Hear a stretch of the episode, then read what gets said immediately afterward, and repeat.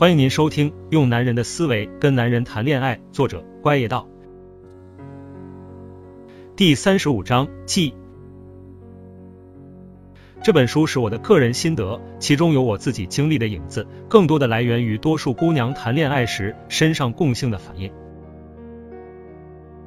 这本书没有一句废话，我不愿意说点假大空的话来凑字数，让书显得厚实，或者赞美爱情的神圣梦幻。一方面，我没那样的一爱文字水平，要我来虚构，简直是折磨我。另一方面，我相信书的厚实不在于用了多少页纸，而在于内容思想的深刻、真实、厚重。一句话能让人记住、回味并改善爱情状态，比一百页纸依爱爱情、憧憬爱情，只能当散文诗来读更经典、更值得收藏。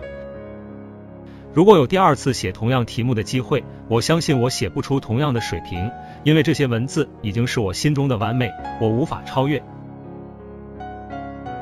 我心中的爱情甚少浪漫，能拉着你的手在海边散步，已经是我心中最浪漫的事。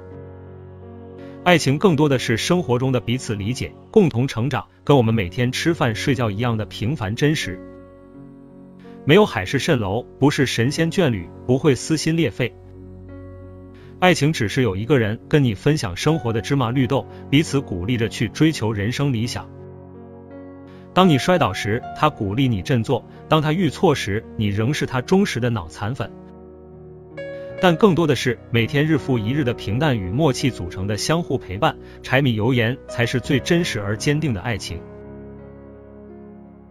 男人不是我们的神，不是女人的上帝，他们跟我们女人一样，需要吃饭、穿衣、睡觉。我们都只不过是活生生的平凡而普通的人，只不过太多女孩对爱情抱的期望太大，凌驾于生活之上，于是对爱情的要求越来越苛刻。我的眼里只有你，那仅仅是句歌词。若现实中一个男人的眼里真的唯有你，那他就只能低头要饭了。我们都有各自的社会交际圈子，可以互相渗透，但无需干涉，更不要打着爱情的名义干涉。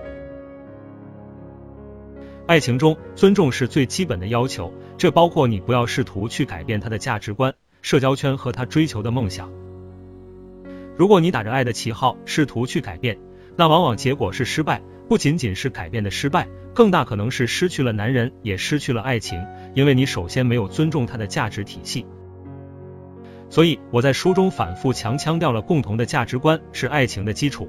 只有有相同的价值观的两个人，才可以做到彼此认同、理解，不需要谁改变谁，才会有真正的和谐。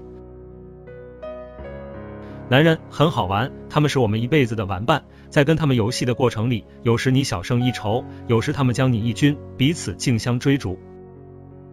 但最终，那个不再与你追来捉去，只愿意静静的与你拉着手漫步海滩的人，才是与你相濡以沫的人。而之前的所有人都是过客。他们提高了你的情商，让你有更平和正确的心态去经营最长久的爱情。本次节目播讲完毕，感谢您的收听。